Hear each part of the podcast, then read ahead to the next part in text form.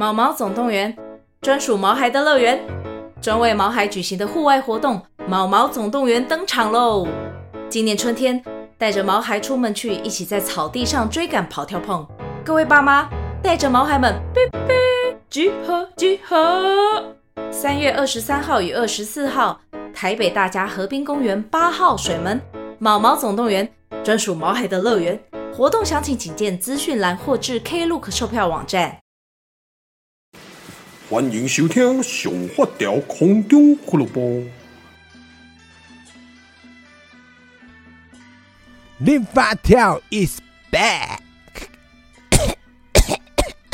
好，好，感觉没有很帅。啊啊！各位观众朋友，各位听众朋友，大家好啊！我是零发条，终于我们的 Podcast 又开张啦。因为呢，我老婆小孩又回娘家了。啊，这个是每个月呢。算是我稍微期待的其中一个小行程哦，因为呃小孩不在家呢，真的就轻松很多哦。就是我等于是间接放了十天的假啊，这个部分呢真的非常的开心。但是呢啊，想到 Podcast 还没有，就是呢每个月就只能靠这几天来更新啊哦，所以就是跟很多听众朋友讲加拍谢哦，真的不要多哦，因为因为我儿子呢真的是。第一很吵，第二呢又非常的灰，然后又很黏，而且呢它会限制我们很多，比如说爸爸不能拿手机，妈妈不能拿手机，这样你你就要把手机放下来，然后陪他玩，不然就是爸爸手机拿起来帮我拍照，因为他现在呢两岁快五个月了啊，非常非常的会讲话。如果说你们有在看我现动就知道，我真的觉得，哎、请问这个这样子是正常的吗？因为我我第一次养小孩，我不知道小孩什么时候很会讲话跟很会讲话到底是从什么时候开始开始区隔，我不懂。他现在超会讲话，就是有的时候像听林太太讲，他有时候早上起床呢，就会跟林太太说：“妈妈，我们去客厅找吃的吧。”哎，你我曾经算过，他以前讲过一一句话，就让我起鸡皮疙瘩，大概在半年前吧，还是。半年多前，他讲了“我是帮帮龙探险队”八个字，对一个呃不到两岁，半年前还不到两岁，讲这么长的字呢，我已经很惊讶。他现在可以讲非常非常多，而且很很长、很冗长，而且有的时候你会想说，你到底哪里学来的一些词汇哦？比如说，呃呃，我啊。这这一这一个是他从那个卡通机器猫学来的。我有一个很棒的点子，爸爸，我拿这个给你，我等一下要把你变成青蛙。他这样他会很很很直一口气的这样把一些很长的话讲完。他记住，他今年两岁五个月，所以呢，对我来讲哦，大概。他在三岁的时候呢，真的应该可以跟我一起录 podcast，所以我们大家期待一下。然后呢，另外有一个好消息跟各位分享，就是我的房子，就是如果很多听众朋友或者是 IG 的朋友或者是 YouTube 的朋友呢，其实都呃应该前面都有看我在分享一些我们房子的一些讯息，就新房子的讯息。那中间隔了很长一阵子哦，都没有任何的进度。原因就是疫情啊，然后请不到工人啊，然后然后工人呢陆续确诊啊之类的，所以变成昨天我跟林太太去市区讨论了一个，就是把我们厨厨房的一些呃规格啊、系统啊、什么东西呢都尺寸都讨论完以后呢，诶，听说快一点下礼拜。他们今天下午呢，他们有再来丈量一下，就是现场的尺寸啊，还有包括水电呢，水电师傅呢来看一下我们的一些功率，就比如说，因为我们用 IH 炉，然后又有洗碗机，然后呢那些都是蛮耗电的，然后加上还有微波炉、烤箱、气炸锅之类的，就是来平衡一下，来衡量一，就是平量一下，然后就是刚刚下午刚刚解决这件事情而已。那快一点呢，下礼拜。可能就可以进进装潢了，好，那我非常期待。那我在前上个礼拜吧，就是其实上个月呢，我就有跟那个呃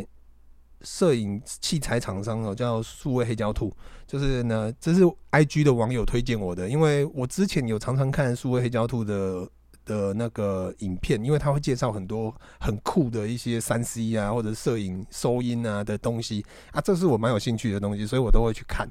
然后呢，后来就是有网友说，哎，如果你因为我之前有在 IG 问说有没有人有认识，因为我我我人缘不好，没什么朋友，所以呢就没有这一方面的资源。然后就有网友推荐我说，你可以去找数位黑胶兔啊，然后有留。那个联络资讯给我，我就跟他们联系加赖，然后后来就聊聊聊认识，然后呃很快的他就帮我把我的摄影棚的规格都抓好。那你们如果在 IG 上就有看到我有稍微先露出了一点，就是我想说这些硬体可以先装一装就先装一装，不要到时候再让这边浪费时间。OK，那其实对我来讲蛮便宜的，就是电动的背景纸三卷加一个手动的背景纸加呃一些。呃，摄影棚的灯具，所有的全部呢弄到好，大概八万多块而已，很便宜哦，比我想象中的便宜。那也我知道也有很多的粉丝朋友会好奇我的那个装潢的费用，其实得该没出啦啊。我其实这一方面我没有太多的经验。那我之前有跟各位分享过，就是我这一个房子呢，地坪大概二十七块二十八。然后总建平好像是七，刚好七十平，就是一楼到四楼这样子。然后我那时候三年前买的是那时候是预售屋，我买八百二十几万，呃，算很便宜哦。四楼透天，呃，在还有一个车库这样子。然后呢，呃，装潢的费用目前抓下来呢，二楼到四楼。全部加所有的硬体跟外面的一些遮雨棚啊，还有一些我们要做的哩哩抠抠的有的没的，目前这样加起来呢，好像就要两百万。那其实算起来呢，呃，我的房子这样子加起来也大概一千万出头，还是很便宜。那还没有算我一楼的成一楼的部分，因为一楼的我摄影棚大概花八万五，那其他的部分呢，包括录音室跟其他的一楼的装潢还没有估价。所以，因为是不同的设计师，所所以变成不不同的设计公司，所以，呃，这一方面还要等一楼方面的估价才可以算出我大概整整个新房子的的装潢费多少，总 total 多少这样子。好，那呃，我我是不知道这样子的装潢费算算不算贵，因为我目前二楼以上这样弄起来就两百多万了，然后两百出，然后可能再加一楼的部分可能。我我觉得可能快三百万应该跑不掉，我我不确定，但是呢，呃呃，大部分其实我还是会买一些现成的啦，比如说叫去 IKEA 买一些有的没的，那很多人会说啊啊 IKEA 不好啦，那个用没有多久啊坏掉了再换新的啊，这么零星的其他那一年啊对不对？送的二啊，哦 那呃其实对我来讲这是一个梦想，梦想的地方就是自己的房子，然后呃。我我之前好像不知道有没有跟各位分享过，就是以前我一直不断的在搬家，然后就是在台北住啊，或者在高雄啊，在很多地方住呢，都是不断的租房子，不断的搬家。那每一次搬家呢，就觉得很累，就是可能合约到了，可能会找到更好，或者是因为工作，或者是因为什么呢？可能不不能继续住在这边之类的，所以就要一直搬家，一直搬家。那很累以外呢，以以前就在想，就是。呃，我记得好像我那时候跟我室友讲过，说，哦，我希望有一天我可以不用再搬家。那我希望呢，就是这一次，就是我最后一次搬家。然后呢，就那既然是自己的房子，我就觉得我想要把它弄好，就是弄到自己是心里面其实是喜欢的。那因为我是在乡下嘛，所以呃，很多的硬体资源没有到市区，住在市区来的方便。但是呢，如果把家里的硬体资源弄好，其实，在家里面过生活呢，真是真的很爽。然后我再加上我一楼又有摄影棚，我又可以做我的自己工作的东西，可以接一些案子来做。所以对我来讲，这个房子它不只是一个房子，他也算是我的工作室。那之后呢，也会有呃，其实我很不想、很不喜欢讲工作室啦，因为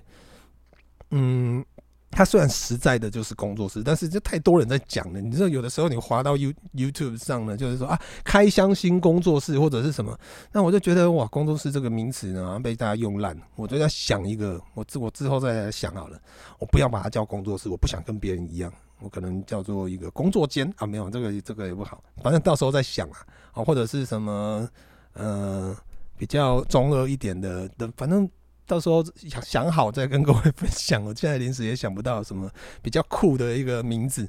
那我甚至呢还想要在我家的门口呢放那种人家酒店。门口有没有还地垫啊？红色的啊，然后欢迎光临四个字是金色的吼，我超超想放那个的，就感觉很气派，这样很怂。那这样呢？呃，我老婆不允许，所以这个部分呢，可惜了啊。然后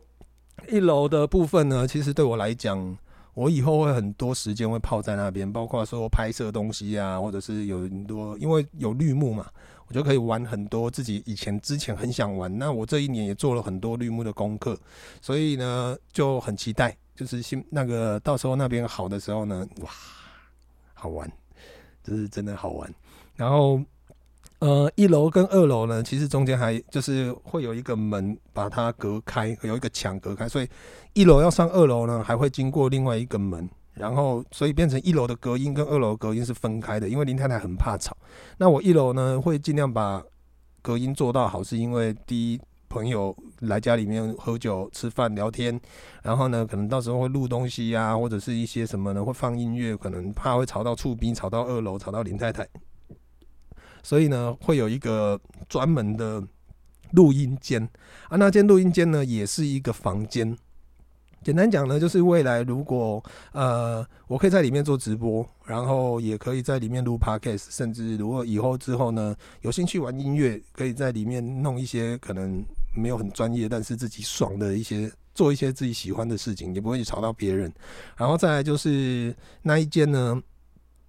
大诶、也蛮也不小，大概也有四四四五平吧。哦，所以呢，里面还是可以呃放一个简易的折叠的床，然后就是如果客人来了之后，也可以在里面就当做客房。然后，因为我们这个房子很奇怪，就是我们的我们是客制户，所以我们的房间非常少，我们几乎都是打通，一楼、二楼都是打通，所以我们一楼、二楼是没有房间的。那主卧室只有一间房间，还有四楼一间客房，还有三楼呢会规划一间小房间给 Happy，就这样。就三间房间而已，所以客人来住呢，就会变成嗯有点麻烦，就是我们房间没那么多，所以可能就是想说把录音间呢也可以做一些比较弹性的使用，就可以让客人呢可以在录音间里面，就是晚上还是可以在里面睡觉，里面还是有冷气的哦，而且他在睡前都要困美琪，可以在底下唱卡拉 OK 嘛，没这样差掉，嗯，很舒服，然后。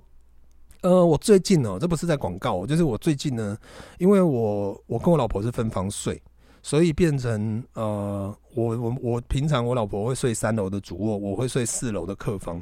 那客人来的时候呢，我就会下去睡主卧，然后客房留给客人睡，大概都是这样子的编制。那我就思考了很多，就是客房其实也不大，那怎么要去灵活的运用？比如说呢，最常遇到的问题就是我睡的床。我睡的被子跟枕头，客人来的时候我必须要换，就换成换新的床床包，然后呢换客人的枕头跟新的被子，这是给客人用的。所以我我的平常的被子要要要更换，那就要准备一个衣橱，然后来放这些东西。但是衣橱对我来讲又不是很方便。后来我最近在滑脸书哦，就是有一间的名字叫打铁仔，应该有很多人都听过，但是他们的家具不便宜。呃，虽然说他们设计的很收纳空间很好，就是可能小小的一个一个一个箱子打开，里面可以收纳非常非常多东西。那我最近刚好看到他们有在预购一个床，然后那个床呢，脚踢一下，它的整个床会掀开。然后你下面就可以放很多的枕头、被子啊，是行李箱啊，什么东西，好像空间蛮大的。然后呢，它的床头柜呢也是我需要的，就是因为我有很多的睡前的配件，比如说耳机啦，或者是一些眼部按摩器啦，然后呢，呃，i iPad 啦，然后像我我我就需要在床头边呢有很多的收纳空间，不然我现在我自己睡我都丢在床边，因为我我一个人睡，我睡双人床就是。另外一个人的位置就是放我那些三 C 的东西，没有一个可以收纳的地方。然后，所以我觉得就是他那一个设计。如果你们有兴趣，你们可以去搜寻打铁仔，他最近出了一个新的那个呃变形金刚的床，然后还有床头架跟什么，我觉得很棒。那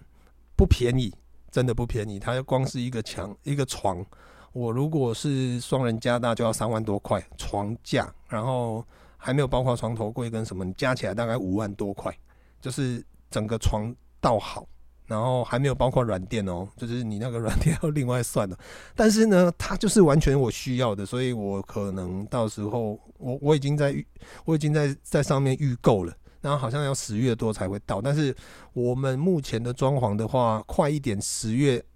就好了，所以那个时候差不多就可以进来，我就可以直接呢，呃，睡客房啊，就是大概就这样子。那呃，可能有一些新的听众朋友不知道我跟林太太分房睡的原因，就是因为我会打呼。哦，这个之前呢，我们有有几集有聊到。那林太太她，我们两个都有自律神经失调的问题。那我之前是呃有恐慌症，然后我呃长期吃药吃药呢已经好了，所以我那天呢有去挑战看雷神索尔。那说真的，嗯。刚开始我还是那个第一音低音呢，电影院低音的时候，我还是有点冒冷汗。但是到后面，因为剧情很好笑，我就忘记这件事情，忘记恐慌，那就真的就没什么事了。好，所以我现在是可以去看电影的。然后呃，回到刚刚的主题哦，就是因为林太太也有自律神经失调问题，所以变成呃，如果我在睡觉打呼，其实他的听力太灵敏了，它会影响到他的。睡眠跟一些脑神经无为不为吧，所以呢，呃，我我其实对我来讲也好，因为分房睡呢，真的是一个解决了两个人的问题的一个最好的方式。我之前有试过用呼吸器，但是呼吸器很麻烦，就是虽然